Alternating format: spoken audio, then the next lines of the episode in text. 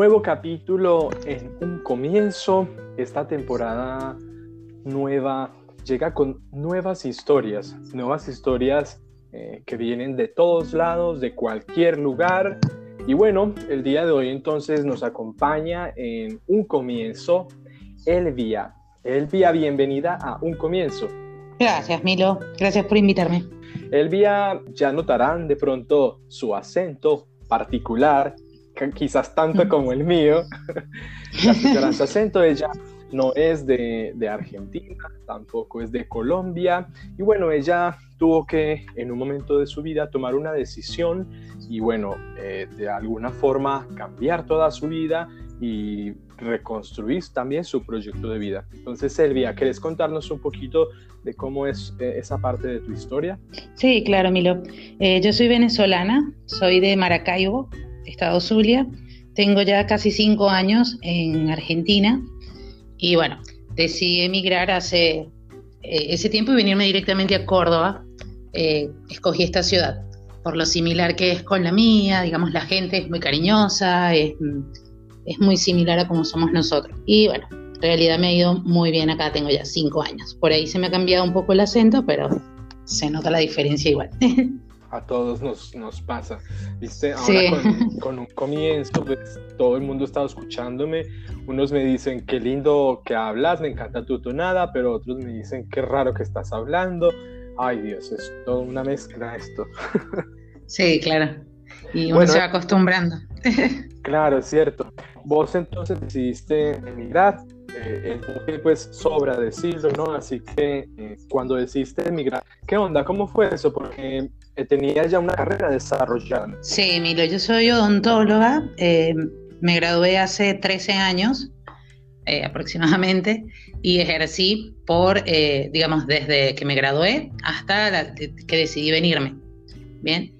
Mi título permite ejercer siempre y cuando se, se haga una convalidación relacionada con la salud y Córdoba es famosa, digamos, por su universidad es una muy buena facultad la de odontología y la universidad como tal. Entonces eso me llevó también a escoger esta ciudad. Digamos, al no ser capital es mucho mejor, es mucho más fácil todo. Eh, estoy en proceso de homologación, es un proceso muy lento, el que me tocó a mí, digamos. Ahora es un poco más rápido, hay distintos convenios, pero ya yo ingresé en el método anterior. Eh, demora bastante y estoy en proceso de eso. Digamos que es un descanso de mi profesión pero no es que la dejé a un lado. Claro, no la has dejado a un lado. Y bueno, esa homologación, Elvi, entonces, ¿en qué consta? ¿Nos puedes decir? Sí, claro. Eh, cuando tú egresas, siempre eh, en las facultades, en las distintas facultades, puedes solicitar todo lo que es tu programa de estudio y eso ingresa a la universidad del país donde te quieras ir y empieza una revisión. Ellos tienen que verificar que por lo menos más del 70% de la carrera sea similar. Bien, al tener ese 70%, eh, depende, las cátedras van decidiendo si debes o no rendir nuevamente. En mi caso fueron 10 materias, eh, la mayoría son clínicas. Me tocó una sola que es del primer año, que es, digamos, de lo que es la historia de la universidad, porque obviamente yo no vi eso en la mía. Y de resto son más que todo clínicas. Eh, que es normal que, las presente, pero igual hay otras que las vi en mi facultad normalmente y no necesito homologarlas.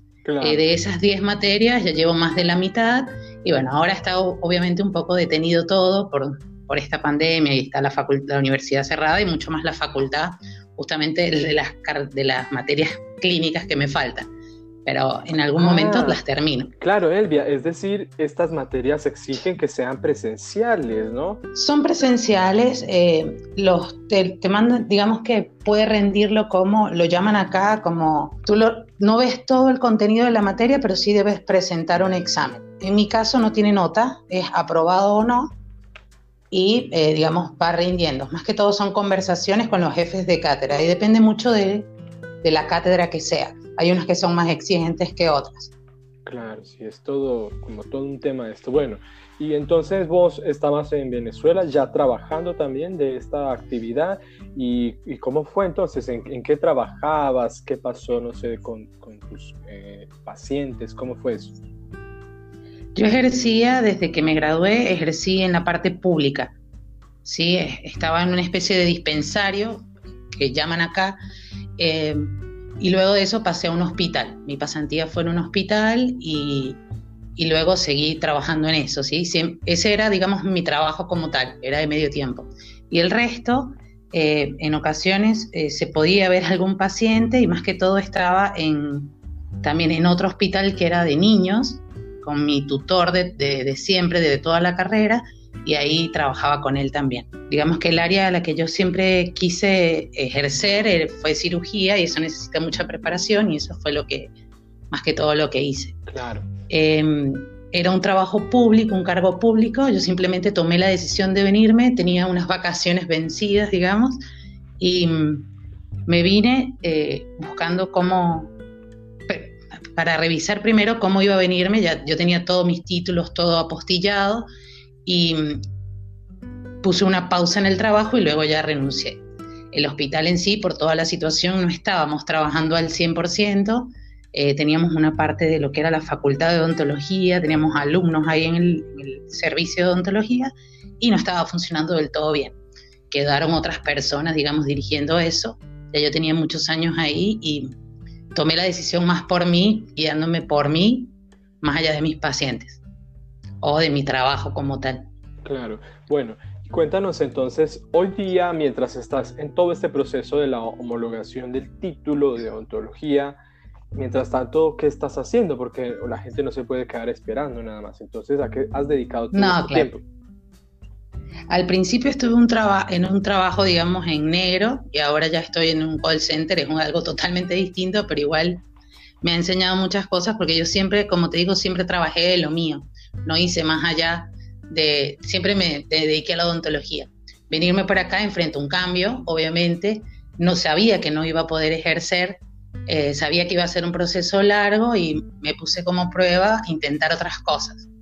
Busqué un trabajo fijo, digamos, en, en lo que llaman en blanco y ahí poco a poco he ido desarrollando otras cosas. Claro, para las personas que nos escuchan de pronto de, Colombia o de otros países, en blanco o en negro, le dicen en Argentina a un, un, trabajo que tenga prestaciones o que no tenga prestaciones sociales. Y bueno, Elvia, entonces, en todo este tiempo has dedicado tu vida a trabajar en este lugar.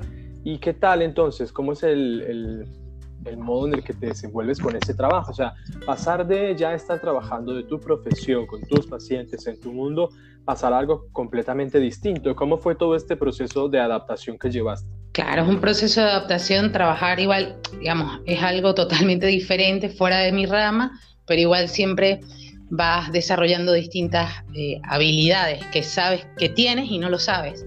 Por ejemplo, eh, yo ahora soy un poco más paciente, el estar acá en otro país después de tantos años, eh, digamos, estoy sola, solo tengo una perra, me ha ayudado muchísimo y el trabajo también. Vas desarrollando otras habilidades que, que no sabías que tenías. Tolerancia, te das cuenta que eres más fuerte de lo que pensabas, siempre, siempre te va ayudando. En cuanto al trabajo, es un trabajo digamos, es atención al público y, siempre hay ciertas cosas que tienes que aprender a manejar para que no te afecten, digamos, cuando te tratan mal, cuando, cuando te hablan feo, porque no, ni siquiera te están viendo, digamos, tienes que aprender a escuchar, aprender a, cambiar un poco esa sensación que tiene la persona y eso lo vas aprendiendo con el tiempo. En realidad me ha ayudado mucho. Eh, me ha servido mucho el no ejercer todo, esto, todo este tiempo, en cambiar lo que estaba haciendo. Claro, de pronto no podríamos eh, decir que tu carrera, pues como si decís vos, tuvo de pronto una pausa, eh, sin decir que sea pues tan pausa, porque bueno, ahora estás eh, pensándola de otra forma mientras estás estudiando. Y bueno, fue entonces comenzar a quizás de redescubrirse, redescubrir sus capacidades, ponerse a prueba y bueno, desarrollar quizás otros aspectos de la vida que seguramente si en un futuro vas a ejercer nuevamente tu carrera, te van a haber servido y te van a haber aportado mucho quizás en relación a, todas las habilidades sociales y comunicativas, ¿no? Claro, sí, totalmente. Es otra forma, sé que va a ser otra forma de ejercer. Igual, siempre en este lado, y tú lo sabrás, Milo, de lo que es la. Eh, todas las carreras tienen, siempre tienes que estarte actualizando y estudiando. No es que uno se gradúa y ya no, no vas a estudiar más. Siempre siempre tienes que aprender. En este caso a mí me toca aprender, las reaprender lo que ya sabía, cómo lo llaman acá, por ejemplo. Las patologías tienen otro nombre distinto, eh, sigue siendo lo mismo, yo me lo sé con un nombre y acá hablan diferente. Eso es por un lado. Pero eh, siempre tienes que estar eh, actualizándote con todas las cosas, en mi carrera y en todas. Entonces por ahí, digamos, es una pausa, pero es una muy buena pausa porque me, me hace pensar y ya sé realmente qué es lo que quiero para continuar. Cómo quiero continuar y en qué quiero, puede ser especializarme o dedicarme a mayor tiempo, digamos. De pronto, claro, después en un futuro entonces podrías eh, seguir, continuar estudiando y ya también estarías pues eh, adaptada al proceso de enseñanza acá en Argentina, que también es bastante diferente al que tenemos, en, no sé, en el caso al menos de Colombia. Sí, es bastante diferente y sobre todo que ya yo lo vi hace muchos años. Yo egresé de mi carrera en el 2000, en el 2007 Elvi, ahora como por datos curiosos, este es el momento, datos curiosos. eh, ejerciendo en tu odontología, ¿cuál es la patología que, que, se te presentó con algún paciente que vos hubieras dicho que fue solamente por irresponsabilidad, pero algo así eh, como catastrófico? De irresponsabilidad siempre se presentaban, sobre todo en mi parte de estudio, accidentes de tránsito en moto sin casco, fracturas de cara. Eso se veía mucho.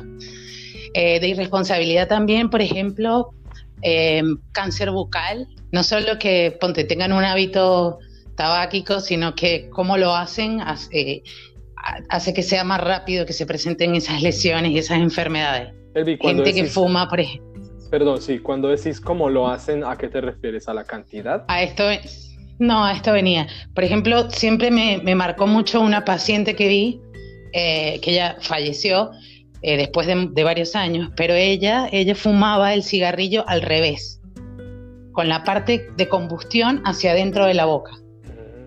Era algo que le gustaba hacer. Y obviamente desarrolló una lesión, nunca fue al médico y cuando fue ella tenía un cáncer que tenía en otras partes. O sea, la lesión empezó en la boca, como nunca se revisó, no se controló y obviamente pasó al resto del cuerpo, pero eso fue algo que a mí me marcó siempre de ahí en adelante yo empecé a preguntarle a mis pacientes cuando tenían ese hábito, por ejemplo, les preguntaba cómo lo hacían, si lo hacían normal o lo hacían al revés. ¿Quién lo diría? Creo que muchos nunca pensamos eso. sí, sí, pero esas son cosas que se ve uno. Pero lo mayor que lleva son los accidentes, los golpes y los traumas. Claro, sí. Así que y sí, eso es lo, ¿Tuviste también experiencia eh, con la parte pediátrica o entendí mal? Eh, pediátrico sí, había un, en Venezuela y en Maracaibo había un hospital que era referente de, medio país, digamos, que era únicamente de niños y eran distintas especialidades. Eh, ahí trabajaban, habían, todo el médico que trabajara ahí era especialista, obviamente, y se atendían a los niños. El, hospital es, era, es hermoso, es como una especie de carpa de circo, la sala de espera. Eh, tenían payasos, las enfermeras. Sí, era un sitio muy lindo para los niños y se ayudaban, era todo gratuito. Ahí trabajé mucho tiempo, pero como ayudante más que todo. Claro. Bueno, y en toda esta experiencia entonces eh, con los niños, de pronto, eh, no sé si valga, pero ¿Qué le dirías de pronto a las personas para que tengan en cuenta y cuiden eh, también su salud oral? Claro, a, eh, a las madres, por ejemplo, los niños siempre deben llevarse al, odontólogo. Así como tú llevas a tu hijo a un pediatra para que revise si está bien, se lleva un odontólogo para que verifique que todo está bien. Por más que tú le veas los dientes y que están ahí, uno siempre debe verificar. Verificar simplemente que está todo sano, como un chequeo. Claro. Ahí uno verifica, hay eh, tareas preventivas que se pueden hacer si el niño no tiene caries, por ejemplo, y, siempre se puede cuidar. No hay que esperar a que llegue la enfermedad si sí se puede prevenir. Eso con los niños y con los adultos. para, todos. Siempre es bueno, sí, claro, chequearse. Pero los niños generalmente dicen mucho, no, esos dientes se van a caer, no importan. y no, sí importan. Ellos tienen su función y hay que cuidarlos y mantenerlos ahí. Claro, también. Así que por eh, ahí te diría eso. claro, sí, también está buenísimo eso porque eh, quizás de pronto te ayuda a refrescar un poquito ahí la memoria a, a, los papás y todas las personas que sean más responsables también con esto. Y bueno, ya por último, Elvia, eh, yo quisiera que nos dieras como en relación a tu comienzo en un nuevo país, cómo fue todo eso, nos dieras como un mensaje central para que inspiremos de pronto a esas personas que están en esa misma situación. Pensá que, digamos, hay otra persona que también ejerce su carrera con todas las falencias que tiene hacerlo de pronto en Venezuela y bueno, está ahí como en el limbo tratando de ver eh, qué decisión toma. ¿Cuál sería tu mensaje para inspirar a esas personas? Sí, mi mensaje eh, principalmente es que a pesar que todo parezca imposible, no lo es. Siempre uno tiene que arriesgarse. Eh, todo se va solucionando en el camino, no, no hay imposibles. Si quieres ejercer lo tuyo, puedes esperar, evolucionar en otro lado y, digamos, en otro aspecto de tu vida y después continuar ejerciendo. Eh, en, mi caso, por ejemplo, que hay que hacer homologación. Y mm, en el caso de, sal, digamos, de emigrar o de empezar de cero, nunca es tarde, siempre se puede hacer a cualquier edad. Y mm, hay que ser, digamos, valiente, fuerte y siempre, por más que esté sola, tener apoyo de alguien. Por ejemplo, lo que es mi familia, mi hermana, mi mamá, toda, toda mi familia, el apoyo que ellos me dan aún en la distancia es vital. Sin ellos yo no hubiese podido eh, enfrentar esto sola, pero sí se puede hacer. No hay imposibles. No hay imposibles. Tenemos que creer en nosotros mismos. Siempre nosotros en el fondo sabemos cuál es la respuesta o cuál es la, la decisión correcta, pero de pronto tantos miedos que nos infunde la misma sociedad nos hace de pronto temblar. Este es entonces el mensaje que nos da Elvi en su comienzo. Yo invito a todas las personas que están escuchando a que nos sigan en nuestro Instagram, en nuestra página de Instagram, también nos sigan en nuestro canal de YouTube. Estamos como un comienzo podcast. Elvia, te agradezco mucho por tu tiempo y bueno, te dejo entonces, no sin antes decirte o invitarte a que también compartas nuestro perfil de Instagram en tu historia para que cada vez seamos más las personas que nos decidimos a tener un comienzo. Gracias, eh, Camilo, por todo esto que estás haciendo. En verdad me parece muy lindo. gracias por la invitación. Con muchísimo gusto. Muchas gracias a vos. Chao, Elvia. un abrazo, Camilo.